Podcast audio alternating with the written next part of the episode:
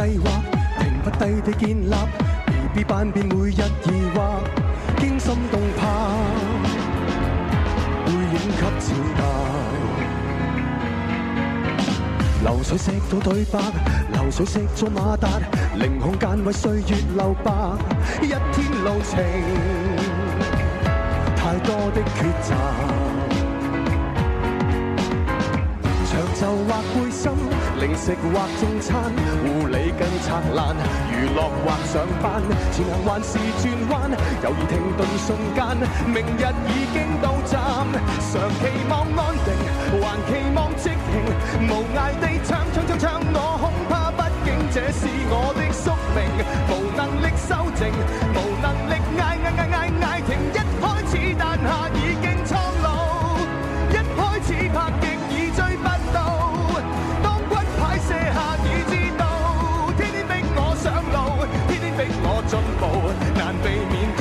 听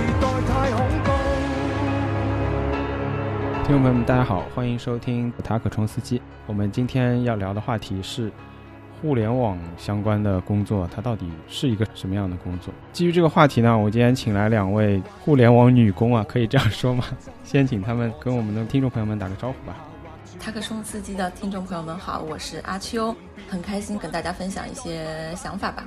我觉得很有意思啊，因为我现在是在欧洲工作，虽然我本科在国内读的计算机相关的专业，但是其实我从来没有真正的进入过国内的互联网体系。好的，大家好，我是群星。我呢，现在 base 在上海，在互联网这个行业也算是从业六年。大学的时候也是相关专业，个人是比较喜欢计算机，所以当时选了这个专业，然后一直也在这个行业工作。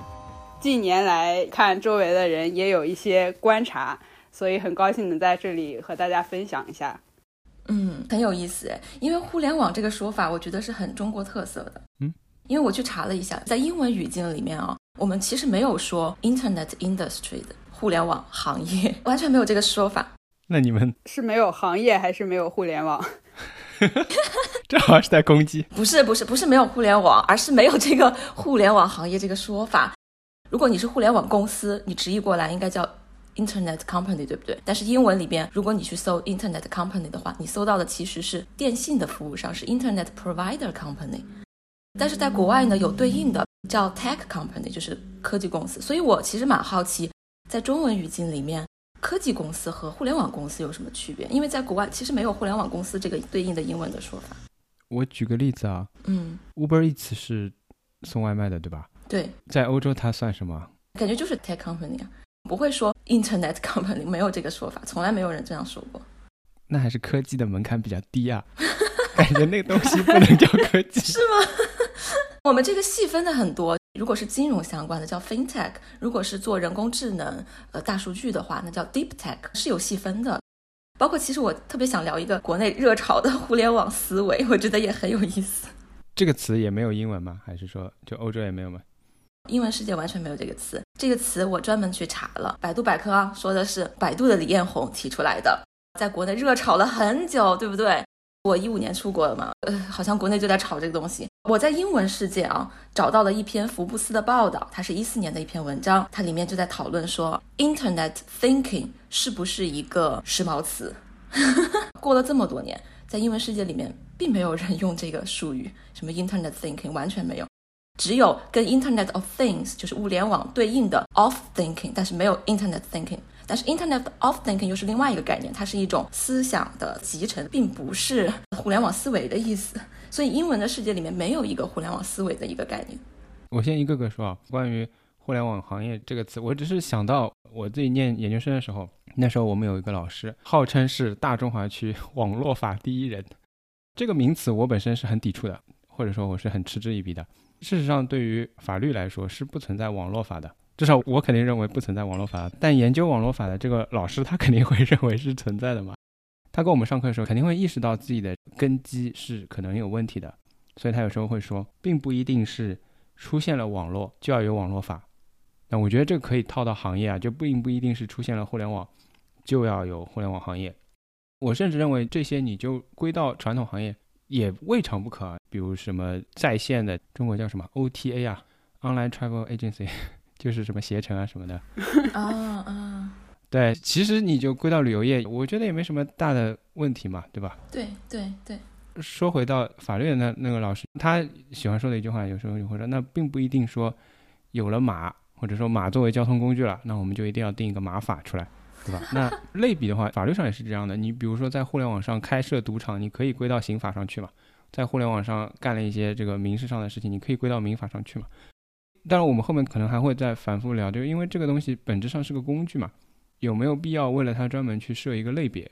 嗯这个是第一层。第二层，如果说到互联网思维的问题，这个其实我觉得是顺下来的。我觉得是因为它本身根基比较薄弱，所以他就说：“哎呀，那我们要创造一套体系出来嘛，用一套只有我有的东西。这样的话，你们其他东西就不能把我融入到其他东西里面去了。我有了体系，我自己才会成为一个就自立门户了嘛，单独的一个东西。”嗯嗯嗯嗯嗯我想到的是，我以前去过一个公司，一个很小的公司，那个时候是做那种楼宇智能的。然后蛮巧的，那个公司里面有一个美国人，然后老板就给我们画饼嘛，我们这个行业这个公司什么产品一步步讲，然后就跟我们讲你们要有互联网思维。美国人就很懵，到底你要我？但是我刚毕业，我也不知道互联网思维是，我到现在都不知道。我不知道群青在互联网公司工作，能不能给我们解释一下互联网思维到底是什么？我那个时候理解的就是，你有一样东西，你要想办法把它放到互联网上，这就是互联网思维了。我觉得本质上差不多，就是要做线上呗。啊，这个词很大程度上被乱用了，我觉得对。到处都在用，但是可能大家理解的互联网思维都不是一个东西。然后我昨天查的福布斯的文章里面啊，他提到说阿里巴巴的首席策略官，他解释互联网思维，他是英文的，我翻译过来大概就是说随时随地连接到任何人，然后来创造和获取客户的价值。听起来像阿里的 slogan。我觉得很可怕呀，就说明啊、你的注意力、你的时间，随时随刻都是被互联网侵占的，你随时随地都能通过网络被连接到。我觉得这样是很可怕的。我会想到我们现在用的一些 app 啊，比如说抖音这种 app，对吧？你往下翻页的时候，它的那种机制是你可以无限的刷，它不是像以前那种论坛似的，你翻页，你这一页呈现出十个视频，然后你翻到下一页，不是这样的，而是根据你点进去的那个喜好、你的浏览记录，给你推荐一些可能感兴趣的东西，你就可以在那个 app 上面一直不断的刷，不断的出来新的东西。然后你不知不觉，你的时间就流逝了，你的精力也被侵占了。这种推送信息的方式，比传统的那种翻页的，确实能造成用户在这个软件上面花的时间。对，国外没有这种吗？嗯，有呀，Twitter 也可以无限刷，Instagram 也可以无限刷。对呀、都是这样的呀。但是我觉得它的出发点是大家觉得用户想要看到更多的内容，所以做了这样的功能。当然，它肯定有盈利的考虑了，但是一开始的时候确实是存在这样的需求，有很多用户确实想看更多的内容。一期播客或者是一期电视节目、一期报纸的内容，用户并不满足于此。你如果有两期的话，用户也会看的；如果有无限多的话，用户也是乐意看的。我觉得他们应该是出于争夺时间，尽量把它捆在自己的 app 里面，你不要出去。对，外面还有好多 app，但你千万不要出去。你先在我们这里看够了再说。对，他不是很在乎客户到底要什么，我觉得。对，我觉得一开始可能会考虑到一些 customize，你为这个用户定制一些东西。我觉得作为一个商业公司，它的本能还是就像大李刚才说的，我要抢占你的注意力，抢占你的时间。因为这个东西原本是有的，阿秋刚刚讲的那个只不过是现在叫瀑布流嘛，嗯，哦，对，瀑布式的那种可以往下滑。对对对，但以前或者比如说 B 站上面，你看完一个视频，它会给你推的嘛，YouTube 这种也都会推的嘛，就旁边会有，或者你这个视频本身它会有一个读秒的，它那个可能是跟瀑布流比较接近的啊，就是说如果你不点，我可能就自动放下一个。传统的那种就是你看完了，它可能会推几个在旁边，你可以选，就猜你喜欢一二三四五，它不会 给你进行一个自动播放，一直连下去的那种。哦，对，我想到现在 YouTube 上也是，你看东西的话，它会说 next in five seconds。对，这个我觉得算是一种折中吧，就他没有直接给你跳到下一个，然后给你一点时间，但是肯定是一定程度上受到影响的。他也知道，他只要给你尽快的播新的东西，你很可能就会看下去。嗯，嗯，但是我是说，他能这样做的前提还是用户确实想看。我觉得用户有时候不知道自己想干嘛，无聊嘛。这样，我们还是先聊回来。除了自我介绍以外，我觉得还是要 再聊聊关于你们个人的一些特质吧。嗯，好好。因为其实也是阿秋提醒到我的，同时采访到两位互联网女性码农，这是一件很稀有的事。其实我一开始真的没有意识到。你这性别意识不行啊！这个我不在这个行业，这行业女生，呃，听上去好像是会很少，但是男女在这个行业当中会有很大差别吗？差不多是十个男生一个女生的比例吧。这行业有什么女生干不了的活吗？嗯，其实没有，没有吧？那为什么？我觉得是因为一般会认为计算机这个专业它是偏理科的。嗯，既然偏理科，那么就回到一个很传统的问题，就是女生学不好理科，也不适合从事理科相关的专业。这就跟什么数学系女生少、物理系女生少是差不多的原因。嗯，国外也是这个性别比例吗？差不多。但是我其实想说的是。这一期我们是聊互联网，但是我真的就像我开始说的，我其实从来没有真正的进入过国内的互联网体系。这是找你的一个很重要的原因，我们可以看一看两边到底是什么情况。我跟小青是大学同学，也是室友嘛，但是我们现在走上了两条完全不一样的职业发展的方向。我们大学毕业之后呢，他是直接去国内的那个互联网公司，然后我就出来读研了。我在国内的时候有实习，但是我实习的那个公司呢，虽然也是做 IT 的，是一个外企，而且不是那种我们想象中的互联网公司。然后我在这边呢，也是在一个传统行业，但是是在里面做数据，所以真的没有进入过体系。我自己的感受是，我觉得我很幸运吧。本科的那个专业啊，不是我自己选的，我跟小青是相反的，我是被调剂的。我被调剂的时候呢，挺懵的，因为我们这个专业大三、大四学费要一万六。我当时家里条件没有那么好的，我就觉得哇天哪，别的专业四五千，我们这个专业好贵呀，而且是我闻所未闻的一个专业，可以讲吗？软件工程。为什么这种专业也招不满？当时很新啊，我们进学校的时候，我们这个院建立才不到十年，学费又贵，然后我自己虽然是读理工科的，但是从来没有想过，我可能会去读一个计算机相关的东西。结果学出来，其实成绩也还不错，绩点也还不错，所以才有这个机会，我能来出国。因为如果按照我自己的家庭情况的话，我如果要自费出来读研究生的话，那是不可能的。但是因为我进入到了这个行业，这个行业呢，在全球啊都还是挺稀缺的，尤其是在欧洲，有很多的奖学金的机会。如果按照我高中的理想，新闻理想这种人文社科类，我觉得我可能很难有这样的机会。因为欧洲这边人文类的奖学金很少，但是计算机相关的奖学金项目真的很多，所以我就特别想鼓励那些读的理工，然后你学什么专业其实没有特别大的所谓，没有特别想说啊，我一定要在哪一个行业发光发热，或者是你的家庭条件一般，甚至是有一些底层，像我这种小镇做题家出来的，我其实还蛮推荐，不管男生女生吧，可以去学学看啊，我觉得可以学好的。尤其是女孩子，我特别鼓励女孩子去学编程、学计算机，很快你就可以实现经济独立，真的是比其他行业好找工作，并且挣的钱还多。我现在学还来得及吧？现在学你可以试试。你现在学来不及了，你这个问题我可以回答。嗯，我也觉得。我观察到有一个现象，就是说入场的这些女孩子啊，已经是少数了。你像我们大学的时候，差不多是一比七。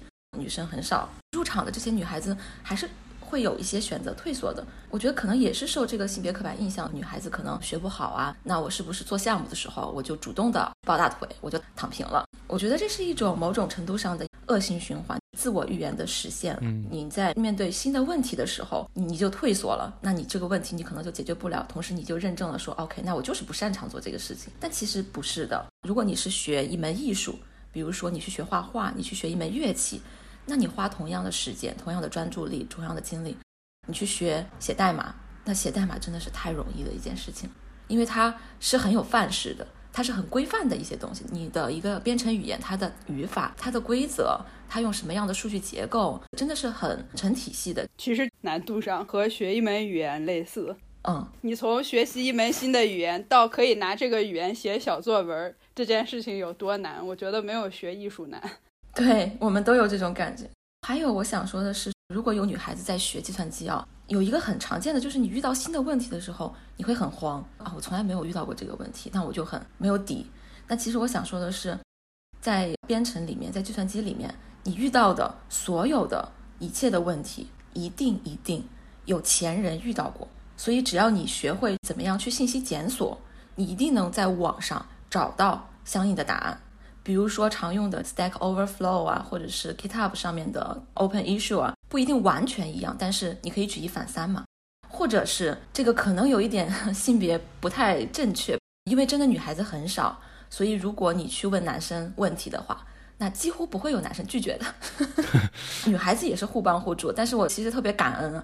我在大学的时候，刚开始确实有很大的困难，然后我特别感恩当时的一些学长啊，包括我们班上的同学，当时的班长，他们对我的帮助都很大，真的不吝赐教。你问他们什么，他们非常乐意给你讲解这些东西。我觉得这个也是，呃，也不叫红利吧，但是就是很感恩了，鼓励女孩子可以去学这个专业，真的。嗯，我和阿秋是同学嘛，我是本来比较喜欢这个专业，喜欢这个专业的原因也特别简单，就是。小的时候在家里玩电脑，经常被限制，父母呢总是以各种方式来阻挠你玩电脑。即使你打开了电脑，你也连不上网，有各种密码。所以当时为了攻破重重难关，进行了各种自学。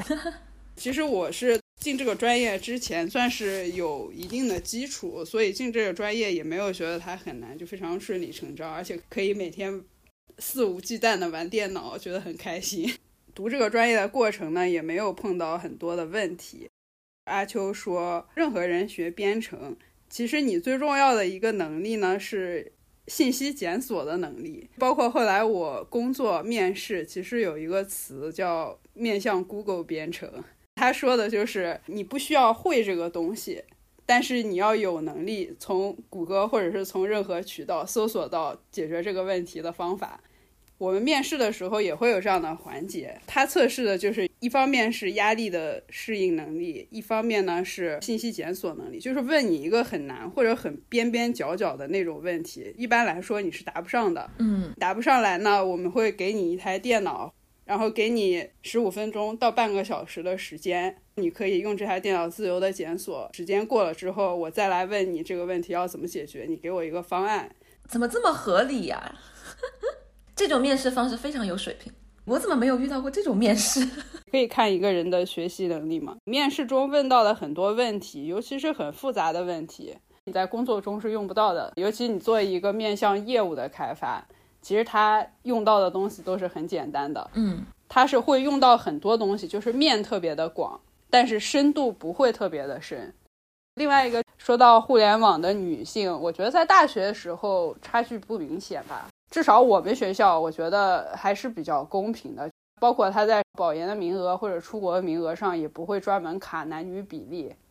在大学期间，更多的还是自己对自己的一个偏见。很多女生会觉得我学不好这个，或者觉得女生学计算机就应该去做测试、做产品、做文档，对对，而不是真正的去写代码。但是呢，工作了以后，这个差距是有的。女生，我觉得是你的门槛会低，但是你的上升空间会比较小。嗯，这个门槛低体现在很多职位吧，他对女生的要求会低一些，他不会写在明面上，但是他招的时候会对女生要求比较低。一个考虑是说，一个团队里面如果都是男生，气氛过于的死板，所以需要招几个女生来活跃气氛。所以他们招女生对你这个人的期待，也并不是说你有优秀的工作能力，而是希望你来调节这个团队的气氛。所以在招人的时候，女生可能会更容易进，就会对他们降低一些门槛。所以他给你个电脑，让你谷歌一下，没有开玩笑的。女性进入到这个行业以后，首先薪资水平，女性肯定是比男性低，这个是普遍的现象。然后再看那些部门的 leader，很少看到女性的 leader，他们在提拔人的时候也会优先提拔男性，还是前面那种思维惯性，就觉得男生的编程能力会更强，这种偏见是始终存在的。即使他在学校里。没有表现的那么明显，在工作中也会非常的明显。大家就会觉得男的程序员会更厉害，女的程序员可能就是混一混的划划水的水平不是很好，以及一些历史累积吧，特别优秀的程序员确实男性比较多。但这个怎么说，就跟黑人问题一样了，他只是因为入行的女性比较少，所以产生了一种历史的感觉。对，所以很多人就觉得，你看那些优秀的大佬、厉害的、牛逼的人都是男生，一般也不会觉得女生能在这方面做到很优秀。嗯，但是你就是一个很好的典型啊。就说我的情况吧，作为一个女生，你要升职，你要往上发展，你就更加的需要一个自我证明的过程。主要是证明自己，你也要有一个证明自己的机会。你需要有一些重要的项目，你的 leader 让你来做，然后你才能有表现的机会。但是这种重要的机会往往是交给男生，不会交给女生的。所以你可能需要更加努力的去争取这样的机会，去表现自己，你才能够证明自己。我自己的一个经历是，之前有面试一家公司，也是后来我离职的时候，我 leader 跟我分享的一段。当时面我进公司，他作为我的二面的面试官吧，我在他这里是没有通过的。但是他说，后来我进了公司以后，实际的表现是远远超过他的预期的。他看简历的时候，因为我是一个女生，他觉得女生的简历一般来说是夸大其词的。然后他问我问题，我又有一个正好没有答上，他直接把我否了。所以我觉得在职场上，就这种歧视是确实存在的。嗯，所以当时应该丢给你一个电脑，让你半个小时之内再回答。嗯，我的三面的面试官就是这样做的。啊，所以后来你就留下来了。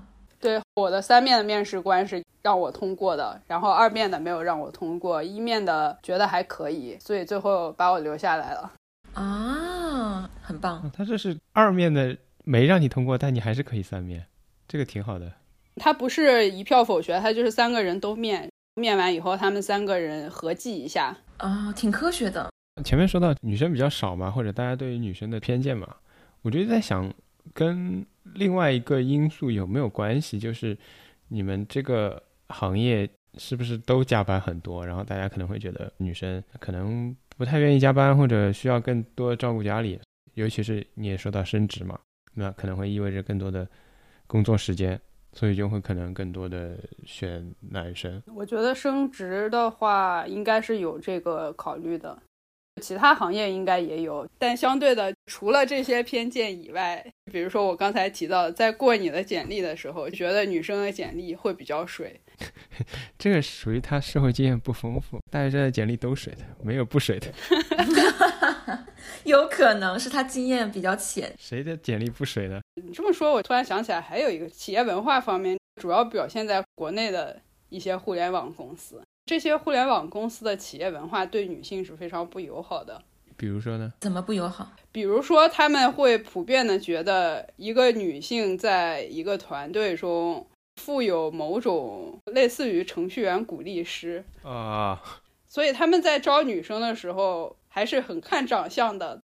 如果你长得足够好看，对你的要求可以进一步降低，甚至于。招几个女生进来，解决组内单身问题啊，好物化呀！天哪，这个物化集中的就体现在基本上这些互联网公司都有一个过新人的环节吧，几个新招进来的人，然后要整他一下。哦，有耳闻，这种整基本上有一些色情的擦边，基本上很为难女生，让你回答一些很难堪的问题。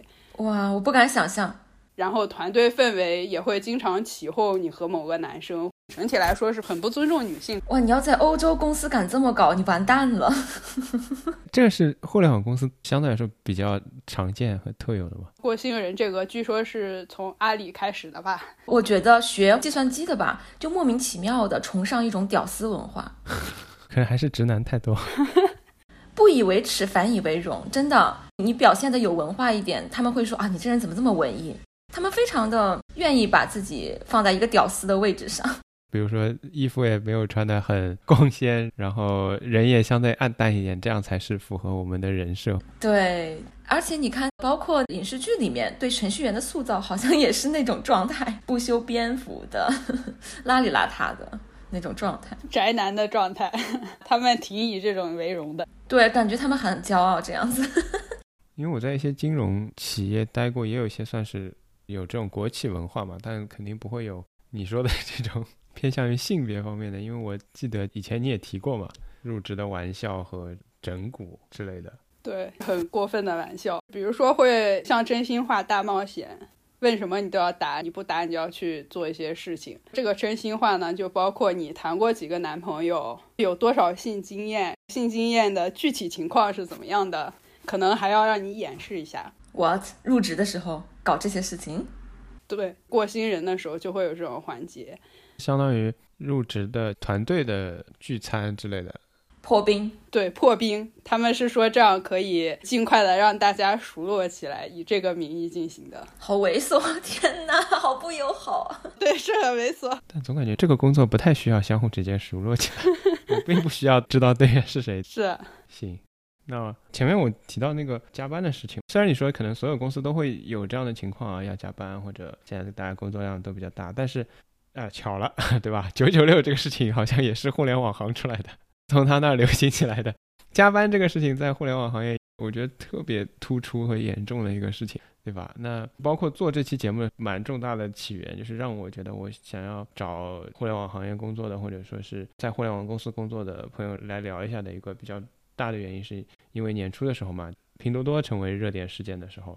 那时候先是发生了一次，应该是春节前吧，就拼多多有一个员工在新疆，应该是在工作当中去世了嘛。后来就连续出了几个算是热点吧，比如说有一个拼多多的员工回家之后自杀了，还有一次是有一个拼多多的员工，因为他上班的时候看到早上有应该是同事啊，但严谨起见啊，看到有一个人从拼多多所在的这个大厦里面被幺二零抬出来，他是在那个麦麦上发了说又一个拼多多勇士倒下了。因为是匿名的嘛，他也发过很多 攻击拼多多的言论，所以后来他就被开除了。开除了之后，他录了一个视频嘛，那个时候也挺火的，说因为我看到同事抬上救护车，我被拼多多开除了。我也看了那个视频，当中有一句话，我觉得挺有意思的。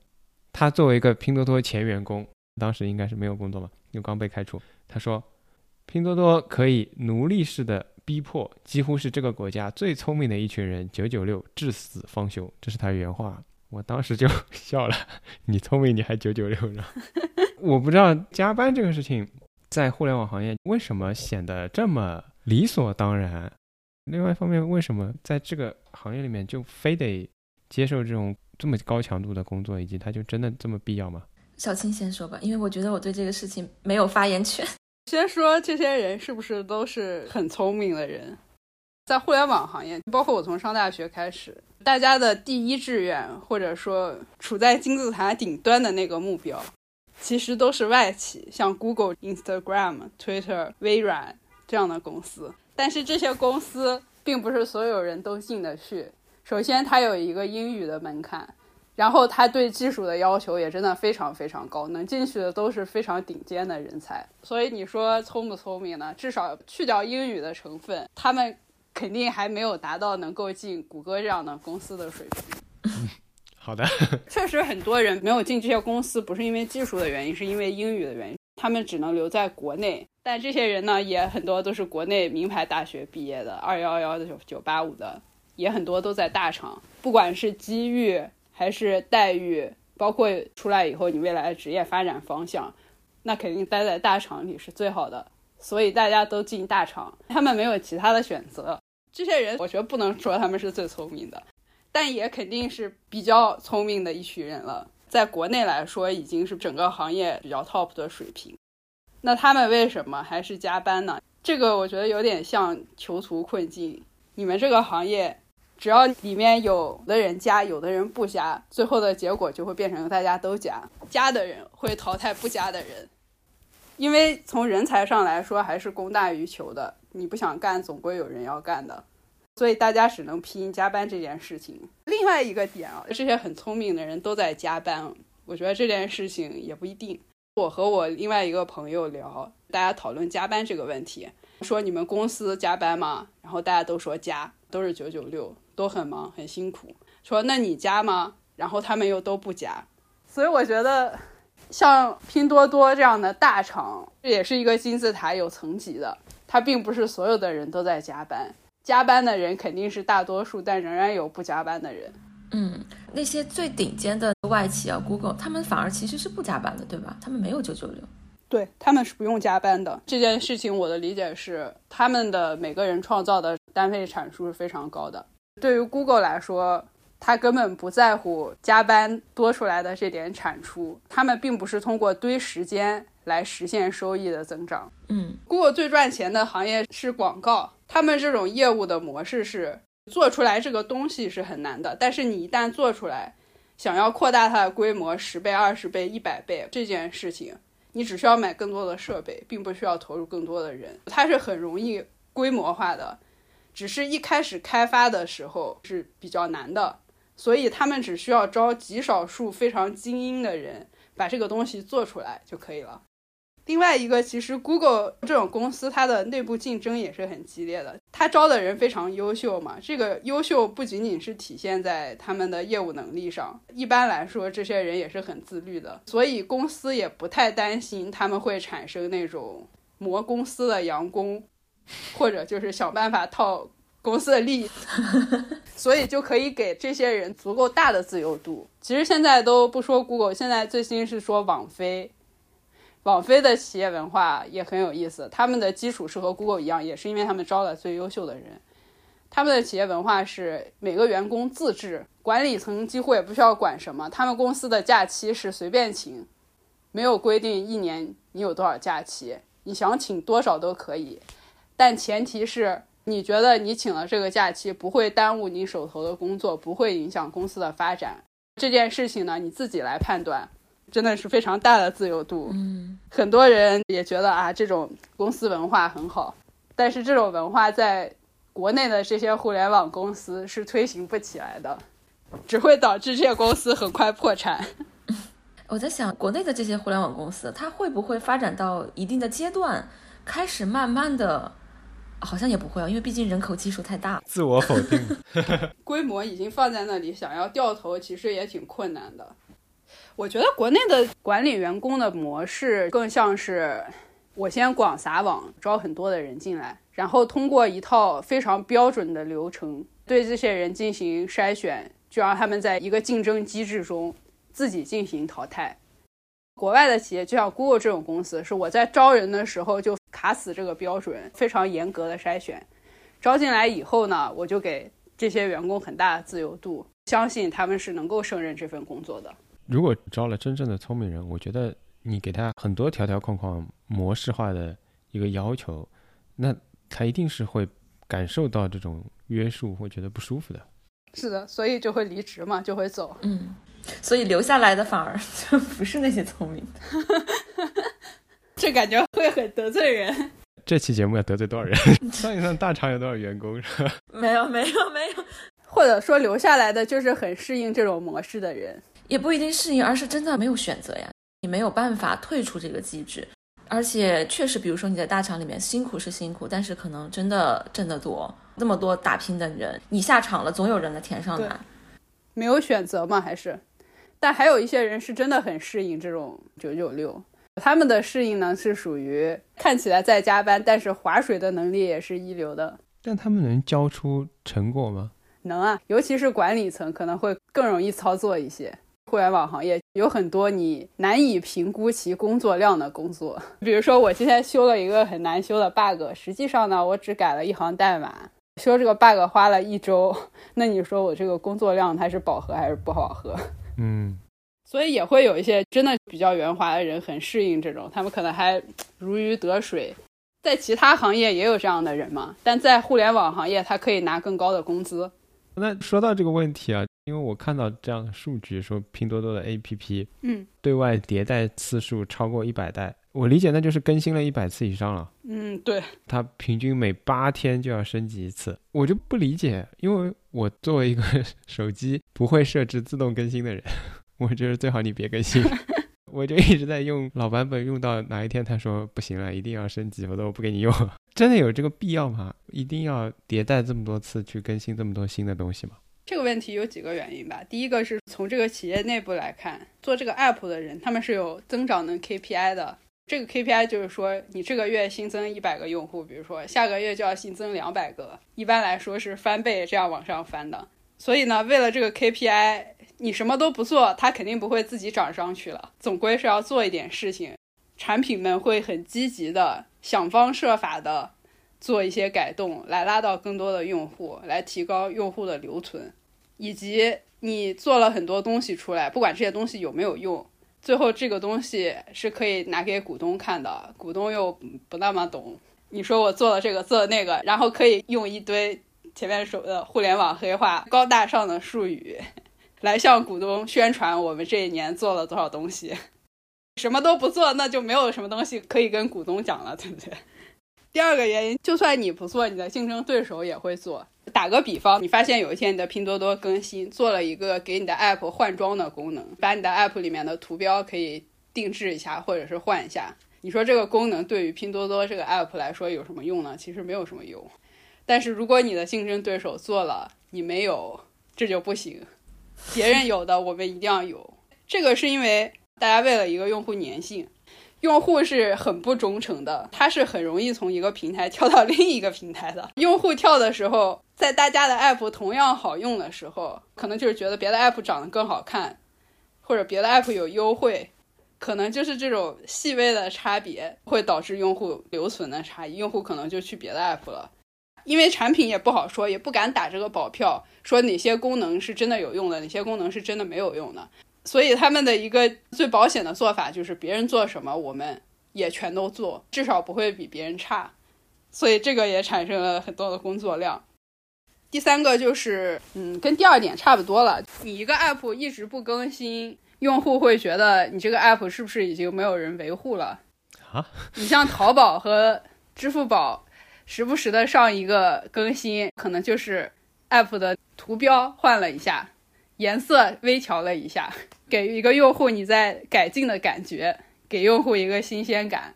哎，不过这个嗯也是属于你不好说它是不是真的对用户留存有帮助，但是你不做的话就会感觉很心虚。最后一个是说你说的版本迭代嘛，它有一百多个版本，是不是真的有那么多东西需要更新？不是，比如说它一百个版本里只有十个版本是有效的，这十个版本是真正。投放出去以后效果比较好的，但是他要知道这是哪十个版本，可能就需要做一百个版本来试错，所以有很多版本是没有用的，但是你不做你就不知道它有没有用。针对用户不忠诚这件事情，大体上我觉得是这样的，但是我觉得国内的互联网用户可能特别不忠诚，竞争特别激烈。我觉得最重要的原因是你怎么找用户的。我们的互联网公司，比如说是通过优惠、通过打折、通过低价、通过发券、现金，你找来的客户，对，你是这样找来的客户的情况下，当其他的 APP 开始打折的时候，那他肯定会走啊。对，他就是图发现金来的，那么别的 APP 发现金他就做嘛，有这样一个因果关系的。我承认，首先就是因为现在选择特别多。嗯，那我们刚刚聊的，比如说为什么要用那些瀑布流去留住客户，不断的去挤压、侵占客户的时间，实际上就是害怕你退出了之后就用别的 app 嘛，害怕你流失。嗯，对啊，像微信这种，就恨不得你所有的东西都在这个里面，任何一件事你想到的都是打开微信。支付宝也同理啊，你健康码也是，付钱也是，干什么都是，查天气、看病、挂号都可以。想方设法增加用户粘性。对于微信一个聊天软件来说，它就是可有可无的。但就是别人有了，支付宝有，你就最好也有。哎，你刚刚其实说到什么黑话，英文世界感觉我也没有遇到过。你们都没有互联网行业了，专业术语就肯定没有了呀。哦，对对对啊，在国外都没有互联网行业这个说法哦。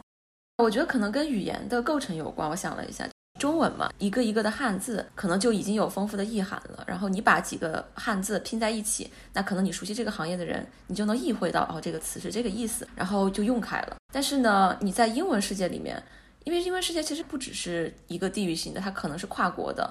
跨文化环境的生造出来一个一个的英文单词，然后把它放到一起，形成一个 phrase，形成一个固定的一个搭配，然后让全行业的人去用。那我觉得最后这种呢，就变成了一种专业术语，而不是类似于国内的那种黑化的那种概念，而是它就变成了一个术语。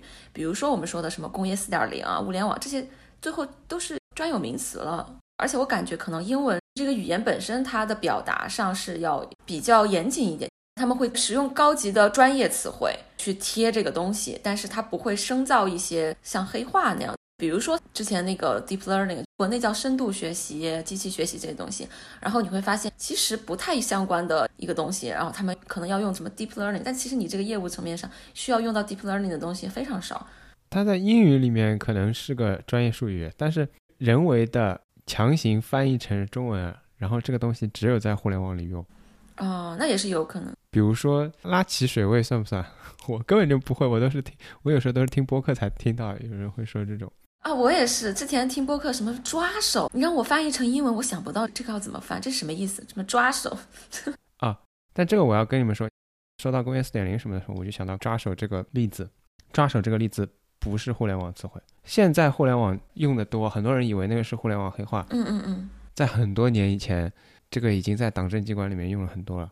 OK，这个我觉得是一个比较 low 的说法，然后不知道为什么就慢慢的 low 的另外一面，往好了说啊，就是形象嘛。你听不懂，我给你形象的解释，对吧？如果从这个角度来讲的话，因为你前面讲的中文它的特点嘛，我们的整个党政机关体系里面就有很多大家听不懂的词类啊，一直以来狂轰滥炸我们的很多词汇，我们从小到大都听不懂的呀，但是我们一直在使用呀。哦，我懂你意思了，但我不敢说。我就这样说，有多少人理解什么是唯物主义？很多都是这样的。什么是中国特色？中国特色这个词跟互联网思维有什么差别吗？对，是。哎，你一说这个，我觉得很像，加中国前缀和加互联网前缀是一个用法。对啊，其实这个习惯是长期以来一直来中国思维。随口就给你来几个。还有中国梦，可能要剪掉，不好意思。没关系，没关系，我不会。不完全说关于政治有关的，政治有关的这些词汇是这样的思维的，我觉得是很大一个来源。但是另外一点啊，我前一阵正好看到一些材料吧，就是说我们现在中文语境里面使用的词汇，其实可能百分之五十以上是日文翻译过来的。嗯嗯嗯。日文先把它翻译成了日文写的中文，然后我们觉得他们翻译的不错，就拿过来用了。因为我是学法律的嘛，然后在法学界，这样的词汇可能要占到百分之七十到八十。嗯。也就是说，这些词汇说难听点，就是倒推一百年，没有人听得懂是什么意思，因为这是日本人发明的嘛。比如说自由、民主、平等，全都没有人听得懂的呀。以前因为没有这些东西啊，嗯，包括艺术、美术，都是没有的。嗯，中文的确可能是有这样的能力吧，经常能够。通过它的改变和组合，自己创造出这些东西，新的词汇。大家有一种乍一听吧，我听不懂你在说什么，但好像又大概知道你在干什么，能够意会到一点点。嗯，对，就这种感觉。这么看来，其实互联网黑化不是这个行业特有的新鲜的东西，对吧？这种现象它一定不是新的，很多人都会拿它跟术语去做类比嘛。一个行业有他们自己墨守成规的东西。一定不是新的现象，但是我觉得这个现象比较突出的地方，就跟刚才讨论的，他们认为他们是最聪明的人一样的，就他们会把这个东西拿出来说的。大学教授都不会把自己的专业天天拿出来说，去到处跟人家用他的这个专业词汇来跟大家说话。但是互联网人就互联网人要得罪多少人？但是互联网黑话就可以做到这样往外。推广对，我觉得有一个原因，我瞎说的啊，无责任瞎说，故弄玄虚吧，显得很高大上，自己在一个很厉害的行业里面就能唬住那些外行。外行就觉得哇，真的耶，有一种盲目的崇拜这个行业，因为它确实发展的非常快，非常的尖端，非常的新。尤其是比如说你拉投资的时候，那可能一些投资人他其实是不太懂的，但是他就觉得哦，我在听你讲这个，那我觉得嗯不错，虽然我听不懂，但是我觉得很厉害。OK，给你钱。会不会有这样的？这个行业确实发展很迅速，然后它在发展的时候就产生了很多像神话一样的感觉，本身也对它有一层神秘的面纱。包括不是我们这个专业的人觉得写代码特别厉害是一件很难的事情，但我们这个专业的就前面也说了，知道并不是那样。但是在外人看来，把写代码、把互联网、把编程都拔得很高，是一件很高端的工作。嗯，把它神化了，所以导致不管是这个行业外的人还是行业内的人都觉得这个行业特别牛逼、特别高端。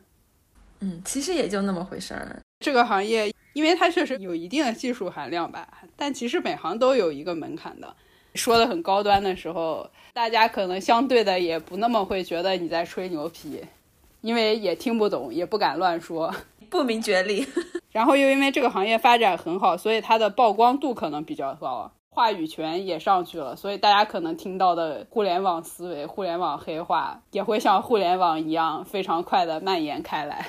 对我还想到中国语境下创造出来的这些新的概念、新的术语，其实并没有波及到外文的世界。像互联网思维这个术语，在英文世界没有人用。我想说的就是这个语言吧，感觉国内它有自己的一种独特的 气场。刚刚群星说到它的话语权提升啊。为什么黑化的使用变广泛，以及为什么在这种广泛下，很多人可能变得不喜欢？我觉得主要两点，一个呢就是对于互联网行业的人来说，尤其是比较中下层的人来说，这个东西跟他的工作绑定太深了。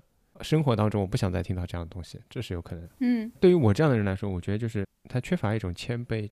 如果你是一个很专业的人，在你说专业术语的时候，你应该照顾到。其他人可能不理解，你可能说这个术语没问题，你给大家解释一下是什么意思。但他们现在的默认可能是认为这个世界就是这样的。嗯，我的这个东西这么牛逼，我的这个技术已经在改变全世界了，理所当然的就是我说这些东西你们应该都是理解的。你们如果不理解，可能你们落后了，你们应该自己去学习。我觉得可能真的习惯了的人，他不是无意识的，就是有一个说法叫知识的诅咒嘛。你拥有了这个知识，你就无法想象那些没有这些知识的人是怎么想的。我在国外的话，我的感受是，如果你要做一个技术相关的分享的话，那你的团队、你的老板跟你的要求一定是说，OK，你要讲的让所有人听懂，要不懂你这个技术的人，让那些做业务的人他们要能听懂。嗯，所以你转一些特别高深的都没有用。就比如说，我会说到我的 machine learning 的 model，仅此而已。我不会说哦，我用到了哪些 algorithm，我不会说我是用到 deep learning 呢，还是什么 random forest，我不会讲到这些东西的。对他们而言，我讲的这些技术东西，我都会把它装成一个黑盒子给他们。他们不需要知道这个黑盒子里面是什么，这些东西是我在做的。但是国内呢，我不知道是不是他们有意的想把，或者是习惯了把这个黑盒子打开，展示给更多的人，把这些东西拿出来讲。还有就是，实在是没有什么黑盒的东西，很多它的黑盒就是黑化呀，造出来的一个盒子，你听不懂。嗯嗯，好像是这么回事儿，给你造了一个东西。又说回了科技公司嘛，我其实一开始就想说。国内有一个，我不知道国外有没有叫模式创新，你听过吗？Business model 的那种创新吗？对，差不多。哦，有类似的感觉，嗯。外卖公司就是 典型的模式创新啊，从来没有人做过互联网送外卖。嗯，我也想说这个，害怕打开了这个黑盒子以后，发现里面什么都没有。我在想，是不是用英文你听就没有那么别扭了？比如说，我们讲 innovation，我们会说 innovation on business model，这个差不多就是那个模式创新的意思，对不对？但是用英文就很正常啊。当我很清楚它如果只是 business model 的创新的话，我知道它的核心内容没有什么变化。但是只是模式创新，我有点不知道你到底是什么东西。其实要聊一下欧洲的。这些 tech 所谓的欧洲互联网，你可以给大家介绍一下。因为我其实想到了两个例子，一个是电商直播嘛，我最近磕 CP 追剧啊，然后就有一个明星上淘宝直播间，我就第一次打开了这个淘宝的直播带货啊，我就很震惊。同一个时间段，我划了一下有哪些直播间开着的，我就发现，比如说薇娅的那个直播间就有两千多万人同时在线，包括其他的一些房间有那种不是很火的。但是也是明星，有男有女啊，可能同时有几百万人在那个房间里面。当时真的非常震惊，我说哇天哪，这个产业已经如此庞大了。但是我在欧洲闻所未闻，真的完全没有这个产业。我还专门发了个朋友圈，不过后来就有朋友留言说，这个数据未必是那么真实了，可能有一些水军。但我依然觉得很震撼啊！我在那个直播间的那个直观的感受就是哇。好优惠啊，真的好便宜呀！因为它也是饥饿营销，几百万人，但是你同时放出来的那个可能只有几万份。我如果不抢那个券的话，那我就亏大发了。所以我好紧张，好刺激，我要抢。也有听说国内的朋友晚上下班其实很累了，回去就刷淘宝或者是其他平台的这种直播会上瘾，会觉得很刺激。我突然就 get 到了，我觉得真的很刺激。你可能一个人看的时候没有感觉，但是一群人一起在一个直播间的时候，有那种氛围，然后突然嗨起来，对，理智就下降了。我先解释一下国内的情况啊，这个数据当然有可能是注水的，比如说它同时在线多少万人啊什么，它当然有可能是注水的。但是巧了，我今天下午正好跟我同学在聊天的时候说到罗永浩，对他的直播，他原来最早当新东方老师了，那么一步步到现在他开过公司，然后失败了，欠了很多钱。对对对，罗永浩靠直播还了四个亿，那你就想他能赚多少钱？今天我跟我同学聊的是，一个人如果他没有开公司，欠那么多钱，这样一个人他肯定就不会走上直播这条路。但是。他可能也想不到走上直播这条路能够让他赚这么多钱，还开什么公司啊？我 锤子手机能让他挣四个亿吗？对吧？当然他没有债，他可能不到这里。但如果他是真的是没有债的情况下进入到了这里，那这四个亿就真真实实是他赚的了。当然可能不止他一个人啊，还有团队啊什么的。这不是流水，不是营业收入，是赚到的钱，而且是他扣除自己一些成本开销、支付团队之后去还掉的钱，所以他实际上赚到的钱比这个还要多。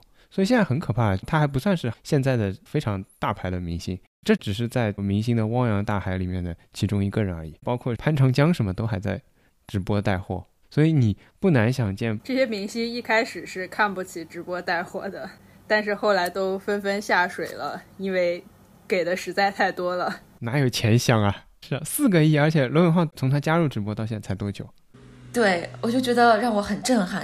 因为我出国的时候还没有这些东西嘛，然后我就非常好奇啊，我就搜了一下。因为你知道欧洲的这些小国家，不同的国家之间它是有壁垒的，包括语言的壁垒啊、文化的壁垒啊。比如说荷兰，它有自己的在线的购物平台，然后稍微覆盖比较大的呢，那种跨国的呢，可能是亚马逊。亚马逊有直播平台叫 Amazon Live，是二零二零年去年才推出来的。然后我就去看它的那个 Amazon Live。点开了他首页第一个 live 的那个视频，我打开一看，同时在线观看人数一百多个，而且模式上也完全不是国内的那种有个主播然后给你讲解啊第几个链接，你这个产品怎么怎么样，它特别像是那种非常传统的开箱视频或者是产品测评，你就感觉像是一个 YouTube 博主讲了一个什么东西，但是它是直播形式的，也没有什么互动。我打开第三个的时候。只有十几个人在线观看，我真的可以说，其实欧洲完全没有这个产业。哎，那你在欧洲有没有看过电视直播，在电视上卖商品的？因为我不看电视，所以我也不是很了解。我猜可能有吧。网上的这种直播带货，它的前身其实就是电视上面的直播。哦，是吗？还有一个感受就是这个外卖的 APP，因为我刚来欧洲的时候，我觉得生活毫不便利，没有外卖，没有移动支付，什么支付宝没有，什么都没有。网购也不是很方便，物流也很慢，可能你收到的时候你已经过了两三周了，各种不便利啊。当时会觉得说，觉得哦，我怎么科技这么落后的感觉？嗯。但是外卖呢，最近非常的红火了，已经，尤其是疫情以来，有一段时间是餐厅全部都关掉了，被强制说你能不出门就不出门，超市也是只有那种必须的日常的食物啊这种东西，其他的不必要的一些商店也都关掉了。这段时间可以说是外卖发展的最快的时候。我看大家都开始用了 Uber Eats 啊，Deliveroo 啊，Housebazoo 就是在荷兰的啊。这个这个原因呢，我觉得有几个方面吧。一个是说这边的生活方式跟国内真的不太一样，这边非常的有附近性。如果不是因为疫情的话，其实大家的生活都是很线下的哦，线下啊，offline 不是闲暇。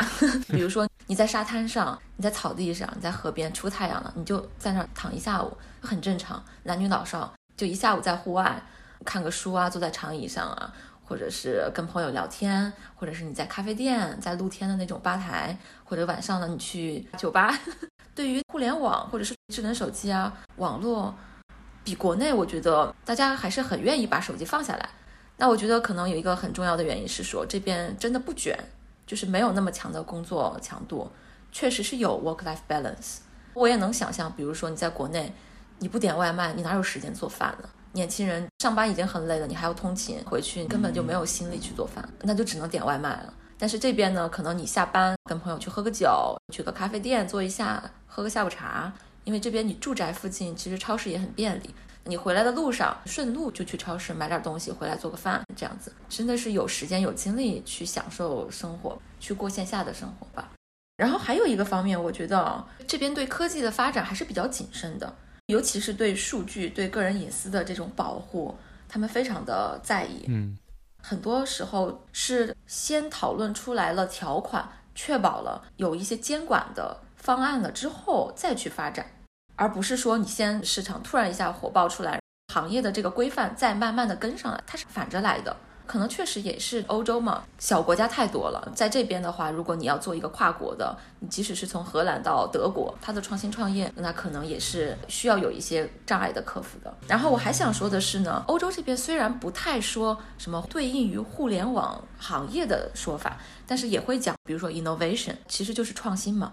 但是 innovation 呢，它可能是各个层面的 innovation，就不只是跟 IT 相关的 innovation。我昨天专门去查了欧洲委员会关于 innovation 的报告，其实他们更强调的是可持续 sustainability 是优先于 innovation 的。想要刺激这个行业、刺激经济的发展，他们首先摆在第一位的是 OK，我怎么样可持续？对环境可持续，要照顾到我的气候变化，整个的经济的模式是可持续的。他们首先是想到的这些东西，嗯。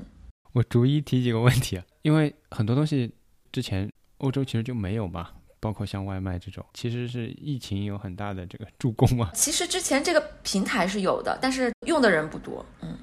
像外卖这种啊，本质上前面讲过，这个东西不难嘛，它就是个送外卖的公司，然后搬到了网上，然后你在它的软件上下就可以了，这样一个东西。在疫情之下，很多东西变得很迫切。你原来虽然有，但是网络建设的不好，或者骑手啊跟店铺之间没有很大的磨合的情况下，你这个业务模式可能就需要调整嘛。总而言之，是在疫情的催生之下，其实需要很多这种线上的东西嘛。包括线上会议啊，包括线上教育，嗯，突然发现这样一个意外，然后自己的这个互联网，不管是基建也好，还是软件公司也好，还是科技企业也好，可能都还没有那么快的准备好。你觉得他们着急吗？我觉得他们不着急啊，我没有感受到他们的着急，他们不是一种很急迫的说，我一定要追赶呃中国，追赶美国这种感觉。反而我看他们的那个报告，他们会说自己在 innovation 上面超过了中国和美国。但是我感觉他们谈到 innovation 理念是真的是不一样的，并不是说依托于互联网，我的盈利挣的这些钱是我的指标。它的创新也并不是说我带来了更多的利润，可能是照顾到的 diversity，或者是照顾到了 climate change，是这些东西。我觉得赶超中国和美国其实是小事情了，比较急迫的事情会是，你看疫情来了，但是我们这些东西没有。其实也还好，虽然说尽量避免外出，但其实大家还是会去超市。所以疫情管不好呀？对啊，他们没觉得是因为我没有科技公司，所以我们不得不去超市。不会，我觉得这已经是一种习惯了。包括你像现在疫情没有完全结束嘛，露天的那种 market 它也开。还有一个我想说，虽然这边有这些外卖的平台了，但是真的不如国内平价。什么意思呢？就比如说我点一个 kebab，我戴口罩去店里买就几欧，但是我在网上点，它单价标的就比那个贵，我要给那个费用什么。我算下来到手可能十九，但我在店里我买就便宜很多，真的是点外卖很贵。这个问题没有办法解决，主要就是人力成本。对啊，对啊，这边人贵，嗯。因为我们的互联网，尤其像淘宝啊，你不管说直播带货什么，这些买东西基建的依托就是在快递嘛。对对，物流。那么多人力，那么多的物流网络，其实不仅仅是我们平时看到的那些小哥们，跨城市之间的卡车司机啊，货运司机啊。外卖员也是一样的嘛，有这么多的人在路上奔波。有一次我跟我同学聊过出国这个事情嘛，我同学就说过这样一段话，他就说，其实我们要认识到，即使是我们现在这么普通人，在国内可能只是普通人，包括即使说我可能家境不好之类的，但是我们仍然是享受了很大的红利吧，或者说至少对于外卖和快递这样的行业来说，是有一定的剥削成分在里面的。我们始终是不会去干那个行业的，然后那个行业的劳动密集程度、劳动辛苦程度，以及它其实一定程度上跟收入不一定匹配，是造就了我们现在的这个方便嘛？嗯，这个方便的很大一部分原因，就是因为它快递费加上去，外卖费加上去，你没觉得吗？你觉得加个三块两块的，你觉得没什么概念吗？你觉得无所谓吗？对对，啊，我同意，还是有一个劳动力成本的问题在那里。前面阿秋讲到欧洲那边，可能大家更倾向一种线下的生活方式，我对此有一点怀疑。我觉得可能还是欧洲那边，因为人口也比较稀少，所以劳动力成本会比较高。这个原因会不会更主要一些？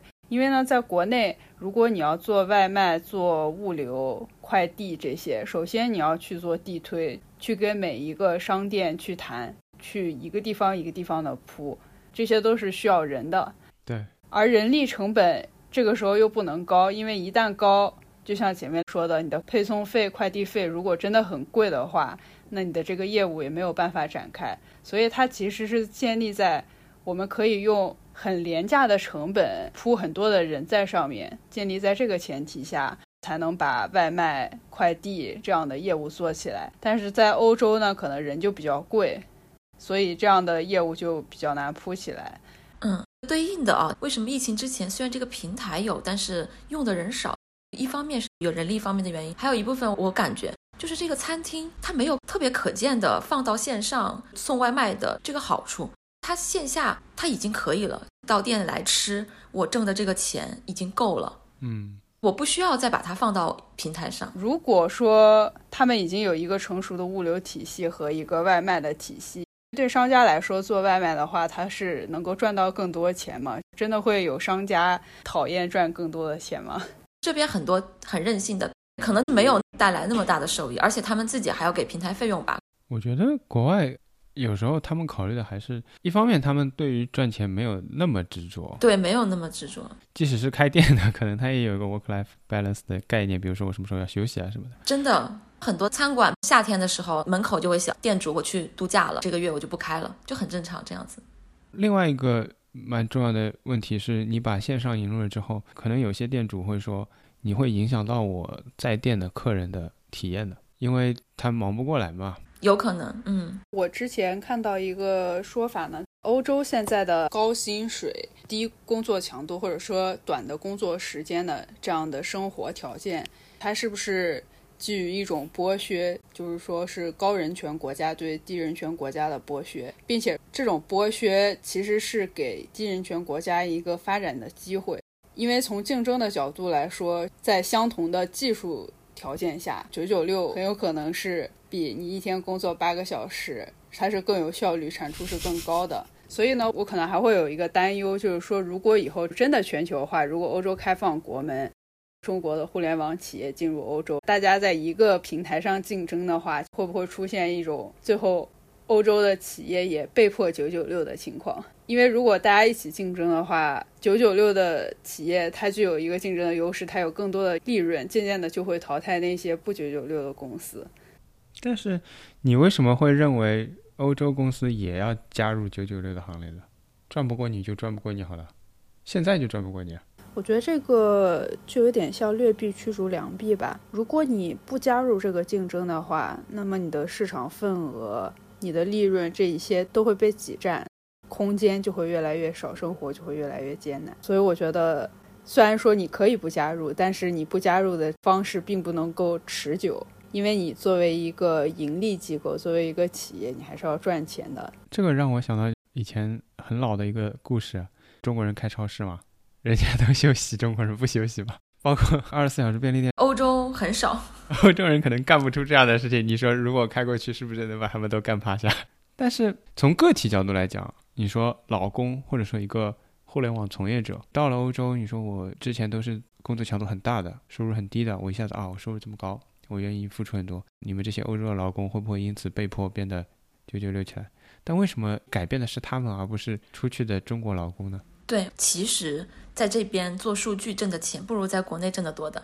算上汇率，绝对数值算上汇率，就是你对过来做数据相关的这个行业，国内给的钱很多，但确实工作强度很大。所以说，欧洲的薪资水平是没有国内高的吗？在我们这个行业？记得在美国，我们这个行业的薪资是国内的三倍。可能是因为我 入职年限比较少吧。反正我跟我国内的那些同行比，可能欧洲就是跟国内差不多，或者可能还会稍微低一点。对，因为欧洲它是一个贫富差距很小的，工资高，但是你税交的也多，所以挣得多的跟挣得少，其实到手的钱差的不多的。这边有一个体制的兜底嘛，最低薪资的一个保证。不知道合不合适啊？这么说，我在这边的国企，他们会很讲究 diversity 啊，讲 work-life balance。但是国内，我无法想象一个外国人 在中国的国企里面，中国的国企还要说 diversity，还要拥抱这些国外的少数族裔什么的。但我反而觉得，如果你真的完全开放，他也可能不会九九六。这个是个法律问题啊，首先，对呀、这是违反劳动法的。以前的节目里面有讲过吗，我说这些大厂这样搞之后，劳动法形同虚设嘛。尤其是你最大的公司带头，国家无动于衷，那也就是视法律于无物嘛。在欧洲这种九九六，那就是剥削，欧盟肯定要管的，不可能的。对于小公司来说是这样的：第一，企业主的动机肯定是我能赚就赚，我能压榨剥削我就压榨剥削，这是最根本的动力。第二，他面对的竞争，如果他在这个市场上竞争，你本身企业规模比我大，规模效益比我好，你还能够突破劳动法的限制，那我如果再不突破的话，我就更比不过你了。嗯嗯，但是如果从个体角度来讲，谁不想多休息呢？可能是有很热爱工作的人，但是真的如果说制度上来讲可以允许你多休息，那么大多数的人都会享受这个制度的。我一开始来这边工作的时候啊，我会非常的紧张，因为我跟我的同龄人互相的比较的话，我会觉得哇，人家成长进步的好快，然后我在这个公司里面感觉非常的慢。比如说，我想要一个数据的话，你一套流程走下来，可能几个月就过去了，你只是为了要这个数据。啊，那我这几个月我真的没有什么特别大的成长，我会好焦虑啊，怎么会这样？但后来你会发现，好像大家就是这样子。拿这个数据的过程中，可能他在乎的是啊，我怎么样把这个监管做好，确保万无一失，你这个数据不会泄露啊，不会有什么其他的问题啊啊！这个我也是经历了一段时间的挣扎。现在回过头来看，我刚入职的时候的那个状态，我确实能感觉到整个 team 可能只有我自己在那儿自卷，自卷，我身边的同事，我总觉得他们在拖我后腿儿，真的是磨磨唧唧。可能也是我这个部门，或者是我现在这个 team 的问题了。换一个部门可能感觉不一样，但是我有时候也在反思，是我自己太把自己异化了吗？我在想，如果他们已经习惯了那样的一种工作方式，不做工作效率的评判的话，突然出现了一个年轻人，一个中国来的，以勤劳著称的，然后在那儿非常的积极进取的啊，我要干什么干什么，我要搞这个搞那个，哇，我觉得他们应该也会很紧张吧，他们也会很烦吧？为什么有一个人在这儿卷的这么厉害？他们会说啊，那这些事情就都给他做吧，反正他很想做事。我觉得在这边久了之后，越来越甘于躺平。虽然我觉得不太好，但是在适应这个过程吧，心安理得的享受生活，这个是要学习的一个技能。从小到大，好像我们就说我们要竞争，我们要过高考这个独木桥。考完了就可以玩了呀。啊，不是的，你找工作也很头大的各种。但是我来到这边，我得努力的学习怎么去让自己开始享受生活，把自己照顾好。国内九九六那是七十二个小时，对吧？一周。我这边的合同是三十六个小时，就是一半的时间，有很多自己的时间。那这些时间怎么样花，用来干什么？说上去有点凡尔赛，但是确实很不一样的一个。所以我也说，我其实从真的没有进入过国内的那个互联网的体系嘛。我作为一个看客吧，我觉得还是挺可怕的。如果我回国的话，我可能可能是真的不适应了那种节奏、那种卷的那种状态。所以你身边的人，中国人我觉得肯定会有啊，就是外国人会有那种我在工作当中我要学习、要成长的这种。有肯定有，只不过说 work-life balance 做的比较好。有一些公司，比如说来自美国的一些创业公司，我之前有朋友他在这样的公司工作，虽然说不加班，但是你为了跟上创业公司的这个成长的步伐，那你会主动的愿意花下班之后的时间，我去学一个什么东西，这个东西是跟工作相关的。嗯，都说到这儿了，我们就说最后这一部分成长不成长的。有另外一个也蛮热点的话语啊，好像也是跟互联网高度相关的，至少跟国内的互联网高度相关的，就是三十五岁焦虑。欧洲一直以来好像说起来都是淡化年龄的啊，嗯嗯，你们有接触过这种 年龄的焦虑吗？我在欧洲确实没有感受到，包括我自己读研究生的时候，还有大于三十五岁。曾经是意大利的一个已经成名的音乐家，跑到我们那个小破山沟里头去学计算机，这样的人都有的，没有什么年龄焦虑。那说明我还来得及的。你来得及啊，你当然来得及。你去国外来得及。包括在职场中，我的同事，呃，四十多岁的女性，她之前一直是在学校里面做科研相关的，然后进入到这个 industry 了。四十多岁了，家里两个娃，那一边带娃一边工作，他的工作是三十二个小时的合同嘛，有点 part time 的那种感觉了，也挺好的呀。他也在寻求成长进步，积极的去学新的技术，Python 的开发，然后参加各种培训。其实还是在有学习。当然有学习了。那你还卷什么呢？我觉得我的卷是跟中国的、国内的同龄人少看看国内。对，真的是，如果我把自己完全的放在一个国外的环境里面的话，其实真的没有必要那样。我现在不会焦虑了，但是我能感受到，如果我在国内，那你想想我现在身边的那些朋友，可能他们哦已经做到了公司的管理层啊，或者是高级的职位，或者是已经结婚生子了，是会非常焦虑的。但是我因为整个远离了那个环境嘛，所以我是越来越不焦虑了。对。但是技术上啊，你会不会说会？因为欧洲节奏比较慢，你技术上可能不如国内的同行和同年龄。是。会的，我是我其对我会因为这个焦虑。这个我觉得只要欧洲能够保持现状，不要哪天进来一堆中国互联网企业，这个焦虑就完全没必要。你唯一需要担心的就是有一天进来一堆中国的互联网企业。我觉得也不太可能。我之前有看报道，是说他们打入欧洲市场还是很有壁垒的。一方面是法律监管层面的，还有一个他很难适应这边的文化，还有适应这边的这种生活方式吧。TikTok 不是挺好吗？Musical 不是挺成功的吗？TikTok 当然有用，但是我身边的人用的不多。我听说 TikTok 好像在东南亚很火，在美国也挺火的。因为我有看到过那种新闻，因为我看足球的时候或者说什么球队的球员沉迷于刷，看到过这种新闻。那群星说说吧，作为国内互联网行业的从业人员，三十五岁焦虑吗？对啊，包括你自己也好，或者你的同事之间也好，会有这种。担忧吗？其实是会的，尤其是在国内的一些大厂。首先，九九六这个，你如果年纪比较大一些，就会越来越受不了。你首先负荷不了这种高强度的工作，这是肯定的。然后公司当然也会考虑这一点。如果招一个年纪比较大的人进来，他可能也跟不上这样的节奏。嗯，肯定是没有刚毕业的年轻人够拼。年轻人还有一个好处就是容易画大饼嘛，容易被忽悠。三十五岁以后的人可能就已经是一个老油条，被忽悠了好多次了呀，饼就不太好画。哎，但是小七你自己没有九九六吧？我们还是有一些加班的，但是没有九九六。你们没有制度化的要求啊？没有，一般九九六这些公司都是比较大的那些公司。如果它是一个小公司在搞九九六。那这个企业真的很黑心了。哎，可是小公司不是更容易搞九九六吗？那这种公司就很黑心啊，因为大企业九九六它有这个资本，因为它有非常多的资源和机会，然后开的薪水也很高。包括你去大公司出来以后，你的简历也会很好看嘛。就算进去刷一遍简历，你也是赚的。所以它有这个资本要求你九九六，并且它给的也确实多。嗯嗯。一个小公司，你这些东西都给不了的前提下，你还要求人家九九六，这可不是加倍的黑心。但是其他行业啊，尤其是在工厂，还是有很多都是上六天班的一个礼拜。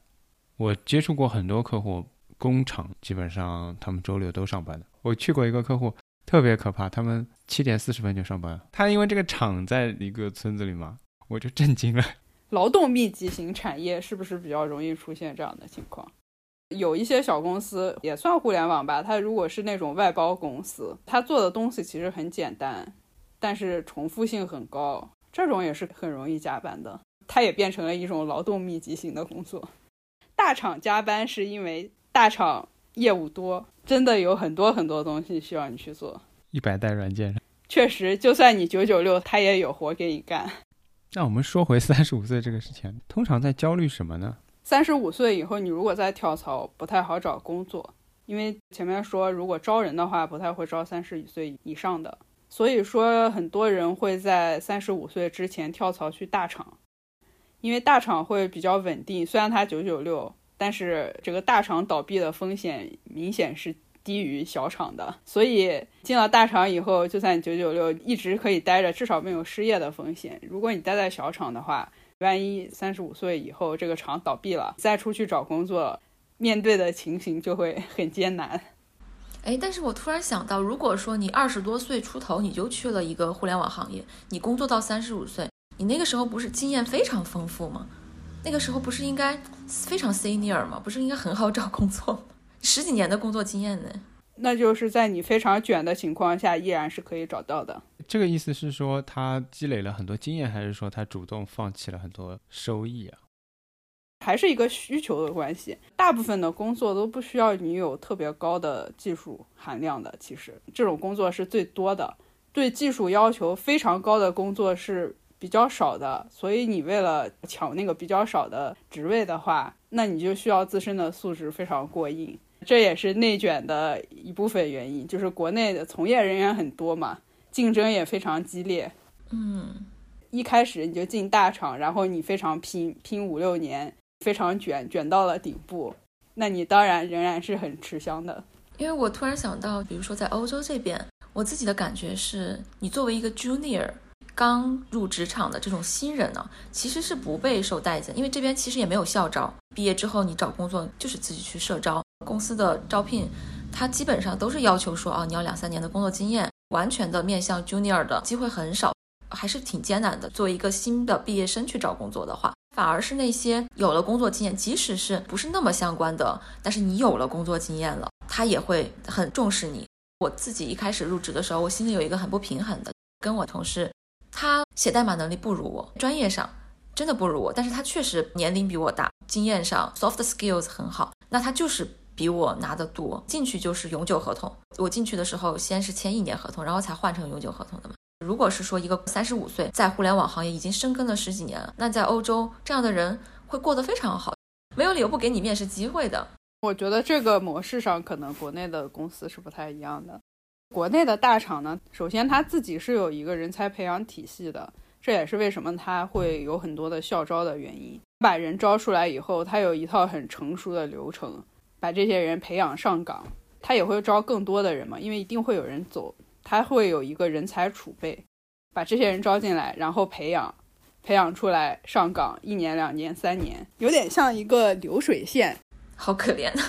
他的最终目的是把每个人都培养成一个螺丝钉，每个人都是可替代的，他是可以循环作业的。你一个人进来把你培养，然后你工作几年，可能三十五岁以后你就走了，或者被公司通过某种方式请走了，后面的人马上就会替上来。这样循环，它是不会断的。嗯，我听下来就是整个的行业或者说它需求的岗位都比较扁平，做来做去可能都是差不多的事情。这些事情由于它强度的要求、强度对身体素质的要求，导致你年龄大了，可能他觉得你不合适。他对你的经验依赖没有那么大。嗯，对，他没有那么多疑难杂症需要你们去处理。他需要的是大量的底层的基础的那些，对对，流水线工人，对，大部分的岗位技术要求没有那么高，其实数以万计的流水线工人，大家可能先后来到三十五岁之后，就会面临一个比较剧烈的淘汰。我不知道这样概括对不对啊？对，我能想象，如果真的是一个纯粹的程序员，到三十五岁，你还是一个比较基层的一个写代码的话，确实可能体力上 跟不上年轻人。在国内可能会很焦虑吧。另外一个怎么说，也不是说三十五岁你就完全找不到工作，你一定要找也是可以找的。但是一个前提就是会降薪，你的薪水会降低。如果你能够接受这件事情的话，你还是能找到工作的。原因也和前一个一样，就是因为要求的那个职位其实很扁平嘛。如果你愿意去做一份只需要两年工作的这样的工作，那你也可以啊。那你拿的也是两年经验的薪水，并不会因为工作经验变多就拿到更高的薪水。所以现在有没有一个趋势，大家都赶在三十五岁之前把钱挣够了？有呀，所以大家拼命九九六呀，即使去拼多多这样的公司，也一定要拼嘛。啊，因为拼多多它拼是拼，给的确实也多呀。在三十五岁之前把房子、把车都拼下来，很多年轻人都是抱着这样的想法。进去拼几年，以拼多多的薪资水平熬过那一关，拼个五六年，没准真的就能买套房了。嗯，所以很多年轻人还是愿意去拼的。买套房感觉也不够啊，你还是要生活的，只是有个住的地方感觉。拼到三十五岁，回到自己的老家去买套房过小日子，一辈子钱可能就够了吧。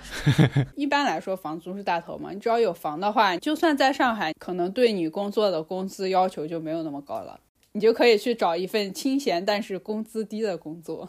这个时候你就可以接受降薪这件事情了，可能是这时候就可以做点自己 想做的事情，是吧？把工作时间降到三十六个小时，这时候就可以躺平了。所以说，三十五岁之前没有资格躺平吗？只能卷吗？风险比较高嘛？这样看的话，就是三十五岁之前你躺平了，躺到三十五岁之后，你一个面临失业的风险，一个是你失业了以后还没有在这里安身立命的一个资本。好难呢，然后就会比较尴尬。你三十五岁以前躺平，三十五岁以后奋斗是不行的，但是反过来是可以的，就尴尬在这里。所以呃，有机会出国，大家不妨出来读个书，留下来工作，就可以逃避卷的体系。对，所以说学好英语很重要。包括我工作中认识很多人，其实技术非常厉害，但就是英语不太行。我们突然变成了一个英语 推广节目，这劝学英语。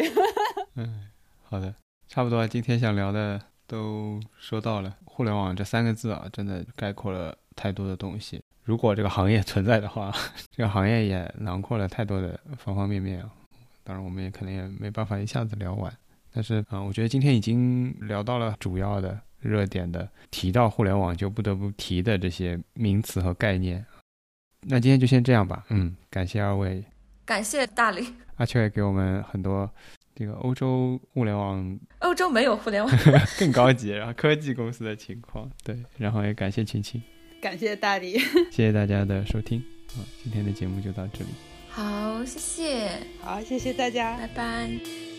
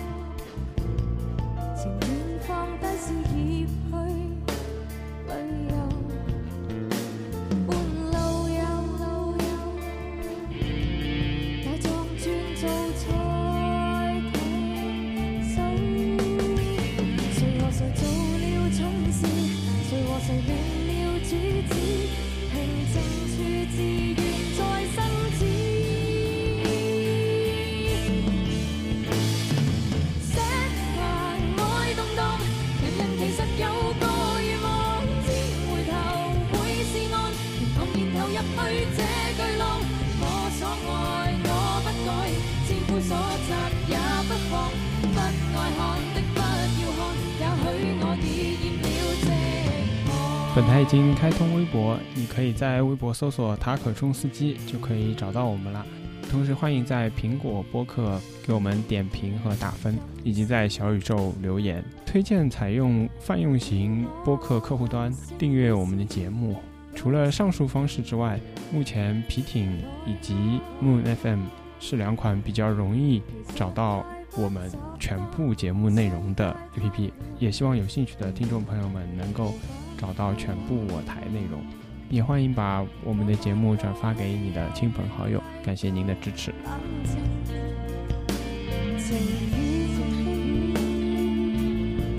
来。